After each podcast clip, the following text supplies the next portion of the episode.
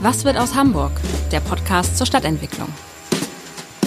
Vor dem Podcast wollen wir Ihnen Lust machen, das neueste Wahrzeichen der Hamburger Innenstadt zu entdecken. Den Alten Wall Hamburg.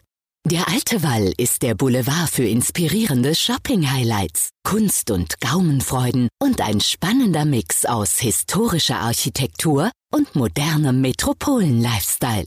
Alles unter dem Motto Fine Arts, Fine Shopping, Fine Dining. Der Alte Wall Hamburg wünscht viel Vergnügen beim Podcast hören. Moin moin und herzlich willkommen auf der Baustelle, dem neuen Podcast des Hamburger Abendblatts. Es geht, wie der Name schon sagt, um Stadtentwicklung. Und für mich wird das so ein bisschen ein Traum wahr, denn ich wollte als Grundschüler immer Bauarbeiter werden. Das hat jetzt nicht ganz geklappt, aber zumindest das Thema, das Sujet kann ich jetzt hier beackern und ich freue mich, dass zur Grundsteinlegung dieses neuen Podcasts die Stadtentwicklungssenatorin bei uns ist. Dorothee Stapelfeld, herzlich willkommen. Schön, dass Sie da sind. Und wenn ich ein bisschen gucke, ich weiß nicht, ob Sie als Grundschülerin auch Bauarbeiterin werden wollten, aber zumindest haben Sie eine Doktorarbeit über den Wohnungsbau geschrieben. Also ich wusste als Grundschülerin noch nicht, was ich werden wollte, anders als Sie. Aber ich habe mich schon während des Studiums sehr äh, interessiert äh, an Architektur. Äh, ich habe Kunstgeschichte studiert und deswegen war der Weg dann hin zu der Dissertation äh, über die, den Wohnungsbau der 50er Jahre hier in Hamburg eigentlich gar nicht so weit, obwohl am Anfang schon mit der Idee etwas außergewöhnlich ist. Denn als mir mein Doktorvater sagte, das wäre ein tolles Thema und noch gar nicht besetzt, fand ich das zunächst ganz komisch, weil es ja sozusagen die Jahre sind, in denen ich geboren und aufgewachsen bin und das kon konnte ich mir zunächst gar nicht vorstellen. Sie haben schon gesagt, Sie sind Kunsthistorikerin und wir machen in unserem Podcast Baustelle immer eine Fünferfrage. Und die erste lautet, was ist eigentlich Ihre Lieblingsstadt weltweit? Das darf Sie jetzt nicht wundern, wenn ich sage, natürlich ist meine Lieblingsstadt Hamburg. Und das denke ich auch immer wieder, wenn ich zurückkomme von Reisen, dass ich hier wirklich sehr gerne lebe und auch arbeite. Weil das gehört ja auch dazu. Also nicht nur touristisch reisen, sondern auch das Arbeiten. Aber es gibt auch andere Städte, mit denen mich viel verbindet. Zum Beispiel Amsterdam oder Singapur oder London, Paris, Zürich, Stockholm, Rom, und New York. Und das sind immer wieder Städte, in die ich gerne reisen würde. Haben Sie einen Lieblingsort in Hamburg? Wo Sie sagen, hier ist besonders schön? Die Behörde zum Beispiel? Natürlich, das muss ich jetzt sagen, aber es gibt daneben auch noch zwei andere. Also nicht weit von, von meinem Zuhause entfernt ist der Stadtpark. Und da habe ich eine ganz besondere Beziehung natürlich, weil ich mit meinen kleinen Kindern und auch später immer wieder sehr viel im Stadtpark gewesen bin. Also das ist sozusagen eine sehr starke emotionale Bindung und gleichermaßen auf der anderen Seite der Weg zur Außenalster. Aber wenn ich jetzt mal sagen darf, wenn es Sommer ist und ich kann den Weg ähm, vom Rathaus an der Binnenalster vorbei, an der Außenalster entlang nach Hause gehen in einer wunderschönen Sommernacht, dann ist es einfach ein ganz besonderes Gefühl. Ihr Lieblingsstadtteil in Hamburg? Mein Kiez. Mein Kiez ist aber nicht gleich mein großer Stadtteil, sondern wirklich mein In Kiez. der Berliner Bedeutung. Genau, in der Berliner Bedeutung, weil es da, also ich wohne ja schon ziemlich lange, es ich kenne viele Leute, viele Leute kennen mich und deswegen hat das schon äh, sozusagen etwas ganz Besonderes Dichtes. Ihr Lieblingsgebäude? Das Rathaus. Und wenn Im Sie Rathaus? einmal mit dem Abrissbagger durch die Stadt fahren dürften, welches Gebäude würde es erwischen?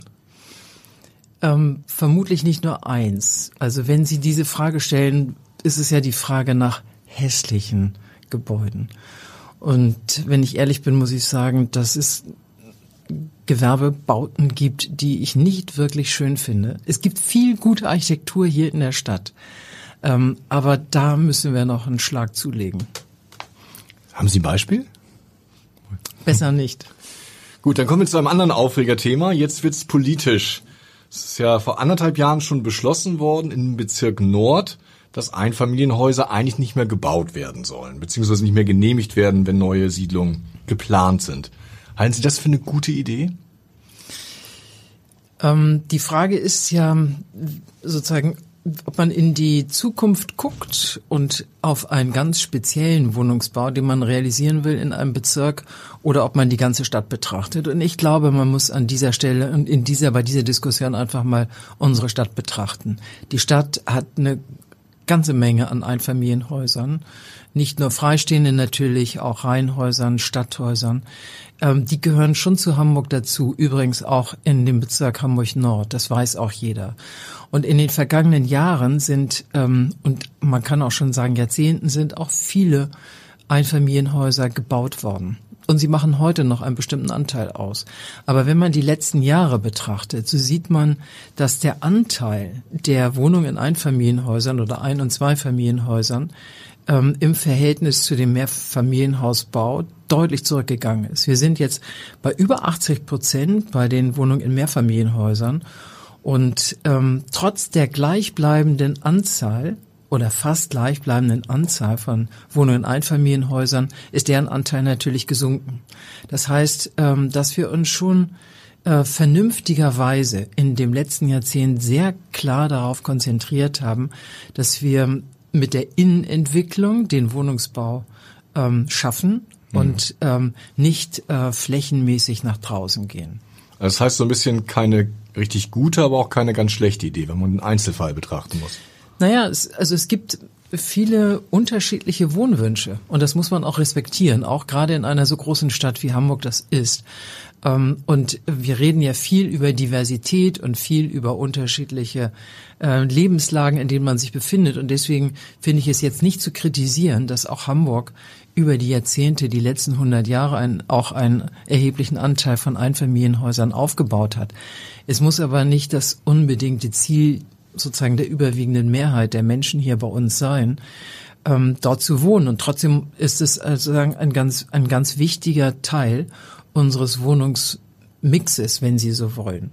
Deswegen, äh, deswegen werden ja auch heute noch also rund 1000 bis 1400 Wohnungen in Einfamilienhäusern jedes Jahr neu gebaut. In Hamburg. Jedes Jahr neu gebaut. Also Ne? Also mit der SPD wird dann die Ausweitung über den Bezirk Nord erstmal nicht zu erwarten sein. Wenn der Bezirk Nord jetzt insbesondere Wohnungsbauprojekte hat, in denen Mehrfamilienhausbau ansteht, dann ist das ja auch eine klare sozusagen Schwerpunktsetzung. Dagegen ist überhaupt nichts zu sagen. Sie haben gesagt, 1400 Einfamilienhäuser wurden in den letzten Jahren gebaut. Wie viele Wohnungen haben wir denn in Ihrer Amtszeit fertiggestellt? Also ähm, 2015 bin ich ins Amt gekommen und seit 2015 bis jetzt ähm, haben wir über ähm, 69.000, also fast 70.000 Wohnungen, die Baugenehmigung erhalten haben. Und ähm, davon sind äh, 44.600, die tatsächlich auch fertiggestellt worden sind. Jetzt kann man sagen, das ist bis Ende 2019. Aus dem Jahr 2020 wissen wir auch 3.400 Sozialwohnungen sind noch dazugekommen. Also man sieht, in den letzten Jahren hat sich tatsächlich das ausgezahlt, was wir dann, was wir seit 2011 erstmal auf den Weg bringen mussten, nämlich äh, die Wohnungsbauprogramme entwickeln, das Planrecht ausweisen und jetzt äh, sind die Früchte da. Hm, aber so Pi mal Daumen haben wir in den letzten zehn Jahren eine Quote von öffentlich geförderten Wohnungen nur von rund 20 Prozent. Wir haben das ja erst langsam wieder aufgebaut. Also wir haben unser Ziel gehabt, äh, in den, jetzt in den, ähm, in den ersten Jahren mit dem Gesamtbauprogramm von 6000, 2000 äh, Sozialwohnungen zu fördern. Das haben wir auch immer erreicht. Und wir haben auch die erhöhten Zielzahlen ab 2016 immer erreicht, bis auf das letzte Jahr.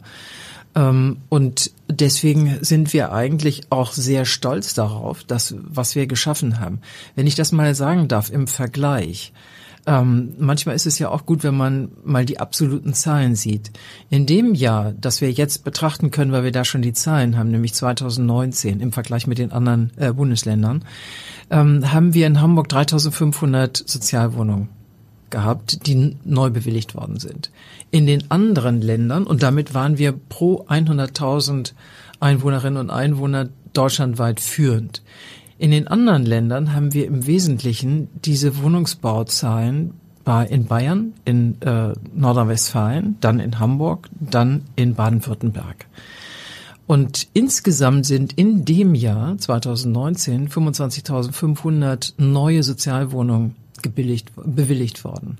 Also da sehen Sie tatsächlich, welchen erheblichen Anteil wir auch nicht nur prozentual oder auf die Einwohnerzahl berechnet, sondern auch ähm, vom Volumen her absolut haben. Aber noch langt es nicht. Nein, das langt nicht, das wissen wir auch. Und das ist eine der großen Herausforderungen, ähm, die wir seit einem ja, seit einem Jahrzehnt mit einer klaren Schwerpunktsetzung für die öffentliche Förderung äh, haben. Wir stellen ausreichend ähm, Mittel zur Verfügung über den Haushalt, über den Zins- und Verlustausgleich an die Investitions- und Förderbank, selbstverständlich. Wir haben, sagen Dritte, das ist nicht sozusagen nicht nur meine Meinung, sondern wirklich Dritte und vor allen Dingen diejenigen Bauherren, die das nutzen. Wir haben äh, mit die besten Förderbedingungen deutschlandweit. Wir fördern sehr viel. Wir haben unsere Förderung in den vergangenen Jahren immer wieder verbessert und verändert mit den Baupreisen, die gestiegen sind. Jetzt auch im Hinblick auf die Gestaltungsauflagen, die wir vielfach fordern, beim Backstein beispielsweise, sind es auch ähm, Kriterien oder beziehungsweise Dinge, die wir mitfördern. Also wir machen viel. Und ähm, ich hoffe auch sehr, dass die Bereitschaft sowohl bei der Saga ist das klar, bei den Baugenossenschaften ist es auch klar, aber auch bei den Privaten anhält oder vielleicht sogar noch mal steigt, äh, in diesem Bereich zu investieren. Aber das ist ja nicht das Einzige. Bezahlbar bauen und wohnen kann man ja auch außerhalb des öffentlich geförderten Wohnungsbaus und des Neubaus, nämlich beispielsweise in den großen Beständen, die wir insbesondere bei der Saga und bei den Genossenschaften haben. Sie müssen sich das vorstellen, das sind äh, fast 270.000 Wohnungen, äh, die diese haben mit sehr, sehr günstigen Mieten. Also 6,84 Euro bei der Saga, 7,05 Euro bei den Genossenschaften im Durchschnitt. Gibt natürlich auch manchmal mhm. höhere, manchmal niedrigere. Aber das ist doch im Verhältnis zu der Durchschnittsmiete nach Mietenspiegel ist das doch ein unglaubliches Pfund, was wir in unserer Stadt haben. Nur viele würden da gerne wohnen, kommen aber nicht rein. Jein, weil äh, die Belegungsbindungen gelten äh, für die Wohnungen, die heutzutage noch als Sozialwohnungen geführt werden. Also das sind ähm, die rund 80.000. Das heißt, die anderen, auch bei Genossenschaften und Saga, sind ja ungebunden. Und da gibt es durchaus Fluktuation. Aber man kann, also ich gebe Ihnen recht, es ist eine unserer großen Kernaufgaben für die Zukunft und das wird es für dieses ganze Jahrzehnt bleiben, dass wir äh, bezahlbaren Wohnraum in Hamburg immer mehr herstellen. Heißt es, dass wir für dieses Jahrzehnt auch weiter mit 10.000 Wohnungen planen pro Jahr? Ähm, was diese Legislaturperiode angeht, auf jeden Fall. Und ich bin auch dafür, das ähm, über den Zeitraum hinaus zu tun, weil wir einfach vorausschauend denken müssen. Wenn wir Stadtentwicklungspolitik betreiben, dann äh, heißt es ja, dass wir mit den mit den Rahmenbedingungen umgehen müssen und vor allen Dingen sie gestalten und vorausschauend das tun. Und wenn wir wissen, dass es Prognosen gibt, die ein Einwohnerwachstum in Hamburg wie auch in Berlin und München, anderen großen Städten, ähm, in den nächsten 15 Jahren weiterhin voraussagen. Es ist dann fast egal, in welcher Größenordnung. Dann wissen Sie auch, dass dieses ein äh, sozusagen Bedarf an Wohnung auslöst, ähm, den wir unbedingt decken müssen. Und natürlich gibt es auch Wohnungen oder auch Häuser, ähm, die manchmal auch sozusagen ganz abgerissen werden müssen. Also es gibt auch immer Ersatzbedarf. Aber insbesondere geht es ja darum, dass wir vorausschauend, weitsichtig und nicht kurz reaktiv auf diese langfristigen Entwicklungsperspektiven, so wie wir sie jetzt kennen, äh, sozusagen nicht reagieren, sondern mit denen agieren und sie aktiv gestalten. Die Prognosen kommen alle aus der Zeit vor Corona. Sind die auch nach Corona noch zu halten? Es gibt ja einige, die sagen, die Menschen werden tendenziell eher wieder rausziehen, wo sie einen Garten haben, werden, weil sie häufig im Homeoffice arbeiten können, auch weiter wegziehen. Erleben wir vielleicht gerade das Ende der Renaissance der Städte? Äh, das glaube ich nicht. Weil ich glaube, dass, dass viele, auch viele junge Leute und beruflich aktive Leute, ähm, die verschiedenen, also die, die unterschiedlichen Qualitäten der Stadt, der großen Stadt, der großen Metropolen wirklich suchen. Sie haben ja eine besondere Form von Urbanität und urbaner Kommunikation, die sie an anderer Stelle nicht haben. Sie haben kurze Wege. Sie haben bei uns in der Stadt sehr vielfältige Angebote, sehr gute Schulen, ähm, sehr gute soziale Infrastruktur, Kitas, äh, die durchaus ein sozusagen ja ein, ein richtig gutes Angebot sind. Und ich glaube nicht, dass ähm, ganz überwiegend die Menschen jetzt den Weg ins Umland suchen. Aber man darf eines vielleicht auch nicht verkennen. Die äh, ich will jetzt nicht sagen unbedingt die Metropolregion, weil die wäre zu weit gefasst. Aber das Umland um Hamburg herum erlebt auch ein dynamisches Wachstum, auch schon seit Jahren. Gerade mit Schleswig-Holstein sind wir in einem sehr engen, äh, in einer sehr engen ähm, sozusagen Austausch über diese Entwicklungspotenziale. Und deswegen verwundert es mich überhaupt nicht, dass, dass Leute natürlich auch dahin ziehen wollen und dann andere wieder zu uns kommen. Hm. Berlin ist ja im letzten Jahr zum ersten Mal seit etlichen Jahren wieder etwas geschrumpft. Für Hamburg habe ich noch keine Daten gesehen. Vielleicht haben Sie die aktuellen Daten? Ja, aber wir sind nicht geschrumpft. Also unsere Bevölkerung Aber auch kaum noch gewachsen. Ähm, Weil das Wachstum kommt ja vor allen Dingen aus dem Ausland und das war natürlich im Jahr 2020, im Corona-Jahr, relativ schwierig. Ich habe jetzt die präzisen Daten für 2020 nicht. Ähm, aber es gibt jedenfalls kein, keine sozusagen Veränderung in dieser grundsätzlichen Entwicklung. Und wenn ich nochmal Corona aufnehmen darf als Stichwort. Ja, wir werden Veränderungen haben, das glaube ich auch.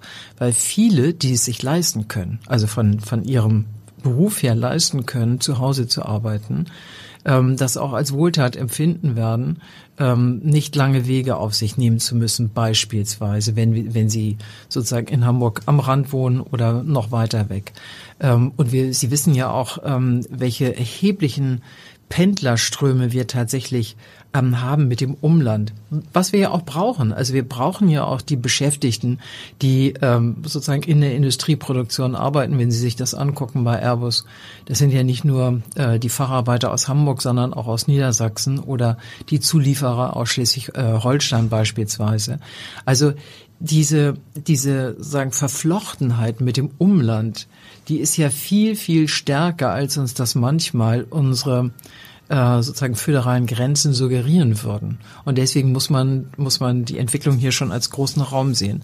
Es wird Veränderungen ähm, sicherlich geben. Äh, und ich glaube auch, dass wir ähm, damit rechnen müssen, dass sich beispielsweise im Hinblick auf den notwendigen Büroraum Veränderungen ergeben, die wir aber sehr gut nutzen können. Diese Potenziale sind zum Beispiel solche, über die ich mich sehr freuen würde in unserer Innenstadt. Gutes Stichwort, Stichwort Innenstadt. Da erleben wir gerade, dass Corona wirklich alles das nochmal kräftig durcheinander wirbelt, was wir in den letzten Jahrzehnten gelernt haben als Innenstadt. Die Mühe ist geprägt von Schuh- und Bekleidungsläden. Am Anfang der Mönckebergstraße Kaufhof und Karstadt Sport sind schon vor dem Lockdown geschlossen worden. Wird unsere Innenstadt eigentlich noch wiederzuerkennen sein, wenn die Geschäfte wieder öffnen dürfen? Ähm, ich denke schon, zunächst mal ja, aber ich, ich bin auch ähm, offen für Veränderungen.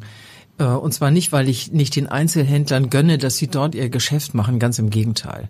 Und es betrifft ja nicht die großen Läden alleine, sondern auch die kleinen, auch die inhabergeführten Geschäfte sind da erheblich betroffen. Wir hatten in der vergangenen Woche eine Zusammenkunft mit den ähm, Akteuren aus der Innenstadt und das Bild, was sie uns gemalt haben, das war schon bedrückend. Ähm, aber es ist ja für die Innenstadt hier in Hamburg oder auch deutschlandweit oder man könnte sagen auch europaweit, ist, äh, ist ja eine Frage ganz wichtig. Reduziert man die relevante, wesentliche Funktion einer Innenstadt auf den Handel, auf den Einzelhandel und das Einkaufen, auf den Konsum oder nicht. Das haben wir ja getan in den letzten Jahren. Ja, und das ist natürlich zu kurz gesprungen. Ich meine, ich würde das für Hamburg nicht alleine sagen, weil wir, äh, weil wir hier auch andere, sozusagen andere Angebote haben, die ähm, sozusagen die auch die Frequenz in die Stadt bringen, wenn man das mal sagen sozusagen in diesen Begrifflichkeiten äh, äh, das äh, sagen will. Ja, wir haben hier selbstverständlich die großen ähm, Städten der, wo die das Gemeinwesen sich repräsentiert. Ähm, wir haben hier Kultur. Relevante Kultureinrichtungen sind in der Innenstadt. Auch wenn man sich wünschen könnte, dass man mehr Musikclubs wie in den 50er Jahren in, noch in der Spitaler Straße auch wieder vorfinden könnte. Aber natürlich sind die hier. Und es ist tatsächlich auch sehr schade, dass äh, die Kinos nicht sich haben so halten können, weil egal wie, Kinos, Theater, auch andere Kultureinrichtungen, Musikclubs natürlich auch dazu beitragen, ähm, dass eine Innenstadt auch lebendig ist und zwar auch dann, wenn das Programm äh, sozusagen durch ist und man kommt raus und macht dann noch was. Und natürlich gibt es auch einen ganz wichtigen Punkt. Bei uns äh, in Hamburg, aber auch an anderer Stelle. Wir brauchen sehr viel mehr Wohnen in der Stadt. Das ist zurückgegangen. Das mhm. sind weniger, sind weniger Wohnungen äh, im Verhältnis, sozusagen das Verhältnis hat sich verändert. Und ähm, wir sind sehr daran äh, sozusagen in, nicht nur interessiert, sondern halten auch nach, dass bei allen Projekten, die wir, ähm, die bei uns auf den Schreibtisch kommen oder beim Oberbaudirektor behandelt werden, dass da selbstverständlich auch ein Anteil von Wohnen dabei ist. Und es könnte auch noch mehr werden. Denn das trägt auch zur Attraktivität bei, zur Lebendigkeit. Dann oh, das diskutieren wir auch seit 20 Jahren und ja, ja, es sind mehr Wohnungen in der Stadt, aber es ist immer noch nicht voll. Also wenn die Läden schließen wie jetzt dieser Tage, ist die Stadt verwaist. Das, also, in diesen Tagen ist das sicherlich so. Ja, das ist klar, weil was was soll man hier machen? Die, es gibt nicht die gastronomischen Angebote, es gibt nicht die kulturellen Angebote. Ähm, und das fühlt sich dann sicherlich so an. Äh, es leben hier 15.000 Menschen in der Innenstadt. Ähm, und es können deutlich mehr sein. Ähm, und wir, es, Sie haben auch recht, es wird immer wieder darüber geredet, aber wir halten das jetzt wirklich nach. Es sind im Moment 700 Wohnungen, neu oder in Planung, ähm, oder auch im Bau, die äh, dazukommen. Und es muss noch einen weiteren Schub geben, den wir von unserer Behörde aus überlegen im Handlungskonzept für die Innenstadt. Was kann denn die Stadt noch tun? Muss sie vielleicht sogar einzelne Flächen anmieten und selbst vergeben, damit wieder Leben in die Stadt kommt? Muss sie helfen beim Umbau von Kaufhof zu einem Centre Pompidou? Also was sind Ihre konkreten Ideen, um wieder Leben in die ja, Stadt zu bringen. Sie haben, also mit dem Centre Pompidou haben Sie etwas Gutes angesprochen. Natürlich äh, ist das eine äh, immer wieder gute Überlegung, sich anzugucken, welche ähm, auch temporären kulturellen Einrichtungen Platz finden könnten. Ähm, jetzt muss man sich aber natürlich fragen, ob, ähm, ob es tatsächlich materiell möglich ist, ich nehme jetzt mal ähm, äh, de, den Kaufhof äh, oder oder auch Karstadt, ob man solche solche Gebäude tatsächlich halten kann, wenn die vorherigen Eigentümer das nicht mal geschafft haben, weil dann heißt es doch, dass die tatsächlichen Grundstückseigentümer erhebliches im Hinblick auf die Miete erwartet haben aus diesen Standorten heraus. Und wie will man dann in einem solchen Gebäude bei einem sozusagen, wenn die Grundstückseigentümer nicht mitgehen, ich meine jetzt hm.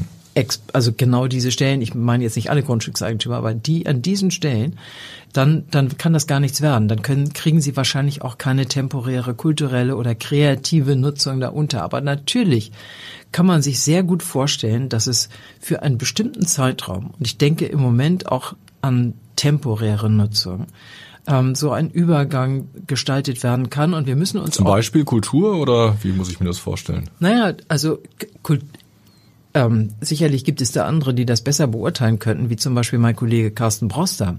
Aber es gibt ja die äh, auch die Institutionen in unserer Stadt, die das ähm, auch der Kulturbehörde mit der Kreativgesellschaft, die das sicherlich überlegen könnten. Ähm, aber vielleicht gibt es auch ganz andere Ideen. Man muss auf jeden Fall, was ich damit sagen will, ist, man wir, wir sollten schon offen sein und wir müssen auch im Hinblick auf die Fragestellung, ähm, wie kann man solche Gebäude umnutzen, also welche Restriktionen ergeben sich auch im kleinteiligen Genehmigungsprozess zum Beispiel. Wie, wie könnte man das noch schlanker machen? Ja, Sie haben das mhm. Stichwort Brandschutz angesprochen. Das ist ja auch meine Behörde, die dafür zuständig ist. Und ich will nicht sagen, dass wir das außer Kraft setzen. Selbstverständlich nicht. Da sind wir in der Verantwortung. Aber natürlich müssen wir im Hinblick auf diese Situation und Umnutzungsnotwendigkeiten uns auch so vielleicht bestimmte Überlegungen machen, wenn die tatsächlich auftreten sollten. Müssen wir jetzt durch so eine Dürrephase gehen, bis also auch die Immobilienbesitzer vielleicht alle begriffen haben, dass ihre ursprünglichen Renditeerwartungen nicht mehr zu halten sind? Naja, ich weiß nicht, ob das ähm, eine Dürre ist. Wir haben ja jetzt erstmal eine Situation, äh, sozusagen, die ähm, vollständigen Lockdown äh, bedeutet. Ähm, wir brauchen dann, und ich hoffe sehr, dass uns das im Sommer möglich sein wird und langsam beginnen im Frühjahr, aber auch dann im Sommer möglich sein wird, aus diesem Lockdown wieder in eine ganz andere Situation zu kommen. Und ähm, so wie wie es mir jedenfalls von den Innenstadtakteuren ähm, geschildert wird, wird das jetzt kein Start sein, der dann innerhalb von kurzer Zeit möglich macht, eine Situation wieder zu haben wie vor dem Beginn der Corona-Pandemie. Das ist so schnell gar nicht möglich, sondern es wird mehrere Jahre brauchen. Und ich glaube, wir müssen als Stadt diesen Prozess auch sehr verantwortungsvoll äh, mitbegleiten und auch selber Initiativen dazu entwickeln. Und Geld geben. Das kann ja auch sein, genau. Das kann durchaus sein.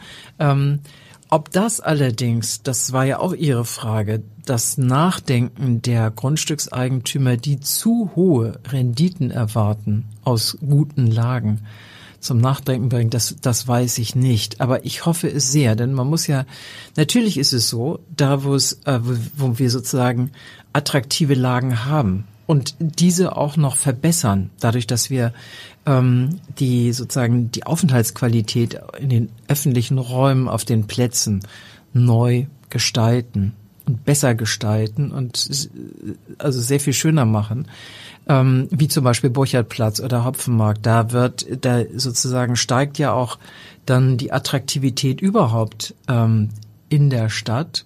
Und das sollte nicht der Grund sein, um im sozusagen gleichermaßen hohe ähm, sozusagen Renditeerwartung zu haben. Das, da finde ich, braucht es wirklich ein Nachdenken auf verschiedenen Seiten.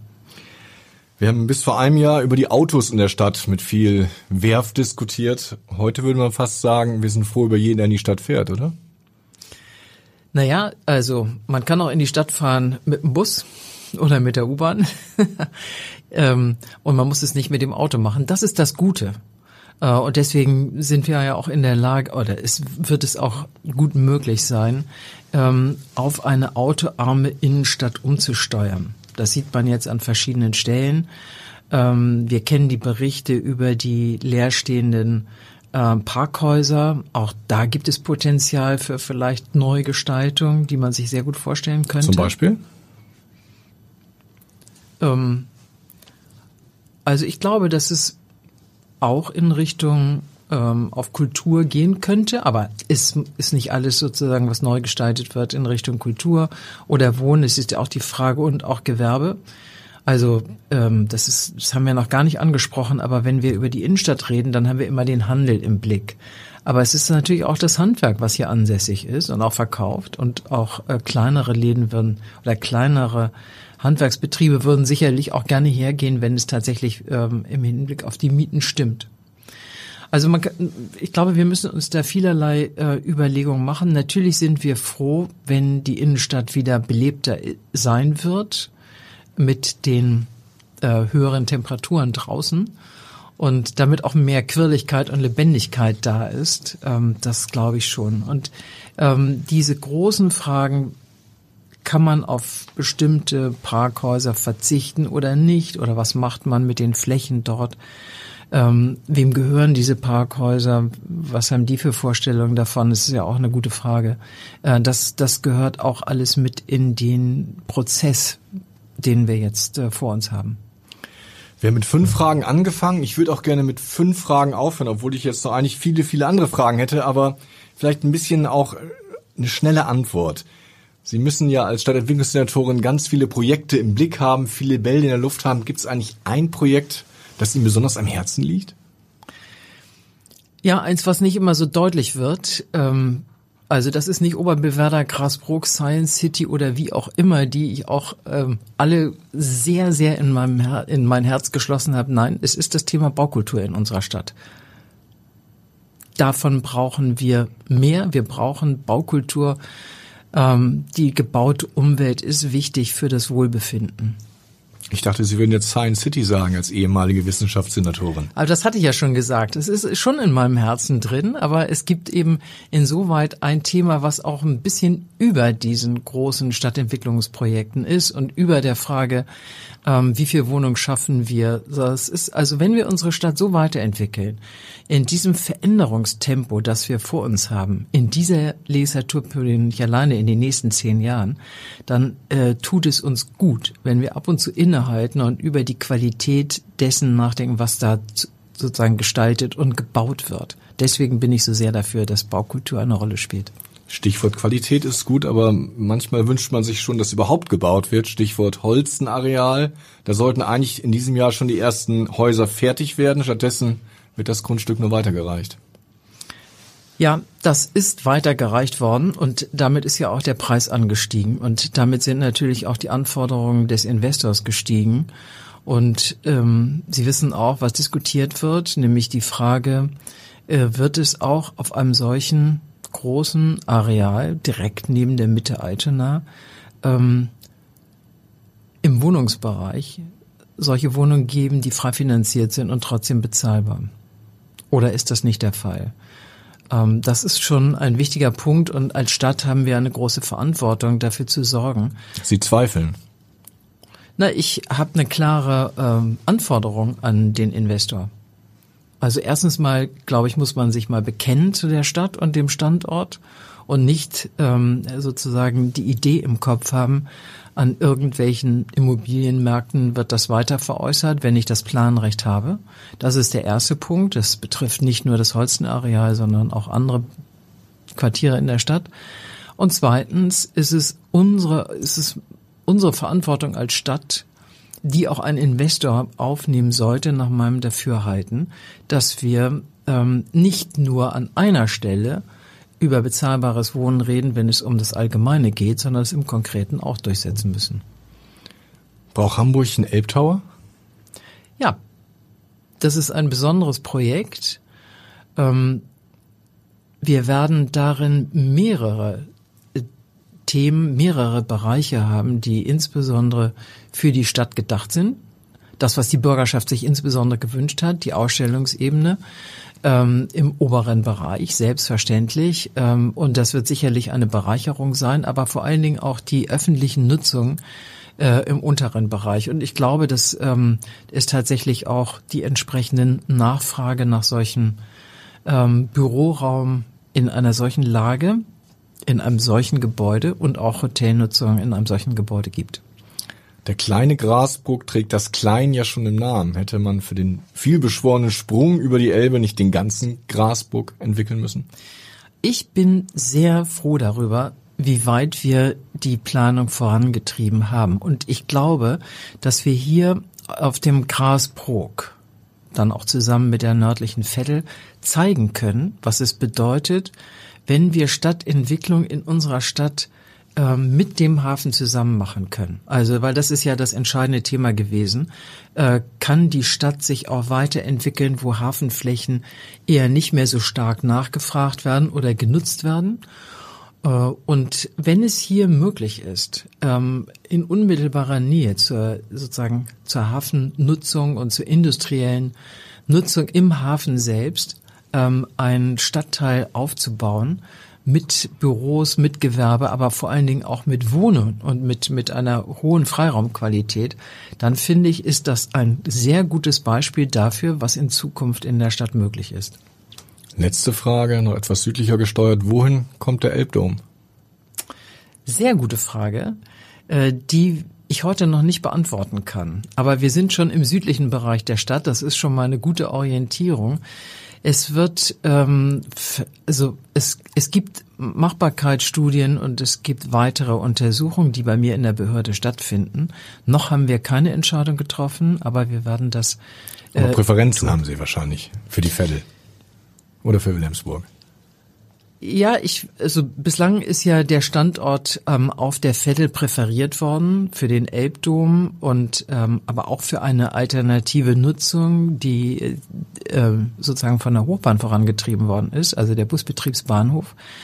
Und wir sind jetzt in der Situation, dass wir zwei Ideen, die unmittelbar nacheinander sozusagen entwickelt worden sind, ähm, ja, weiterzuentwickeln und dann auch eine, eine, eine gute Entscheidung zu treffen. Und die gute Entscheidung muss ja in verschiedener Hinsicht sein. Nämlich erstens, selbstverständlich auch für den Standort. Also auch für die Vettel darf es etwas Gutes sein, aber natürlich auch für die Hamburgerinnen und Hamburger oder auch Besucher von außerhalb, ähm, die sozusagen Sportevents dort und auch kulturelle Events dort besuchen möchten in einem Elbdom.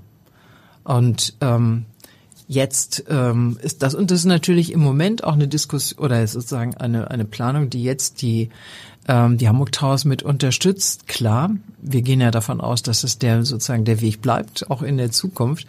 Aber es geht ja darum, dass wir ein multifunktionales Gebäude haben, was sehr gut angebunden ist. Das wäre ja ähm, an der Stelle tatsächlich der Fall an der S-Bahn und was für verschiedene Nutzungen ähm, wirklich ausreichend ähm, ja funktional gestaltet ist. Und wir sind da noch nicht am Ende, sondern. Wann sind Sie soweit? Also es wird noch ein paar Monate dauern. Ja, vielen Dank, Frau Stapelfeld. Sie waren heute die erste Besucherin, der erste Gast in unserem neuen Podcast Baustelle. Und wenn wir die hundertste Auflage erreichen, würde ich Sie gerne wieder einreichen. Sind Sie ja noch Stadtentwicklungssenatorin in zwei Jahren? Weiß ich nicht, Herr Iken, was alles so auf dem Wege liegt. Also ich komme jedenfalls gerne wieder und bedanke mich für das Gespräch. Vielen Dank, Frau Stapelfeld. Weitere Podcasts vom Hamburger Abendblatt finden Sie auf abendblatt.de slash podcast.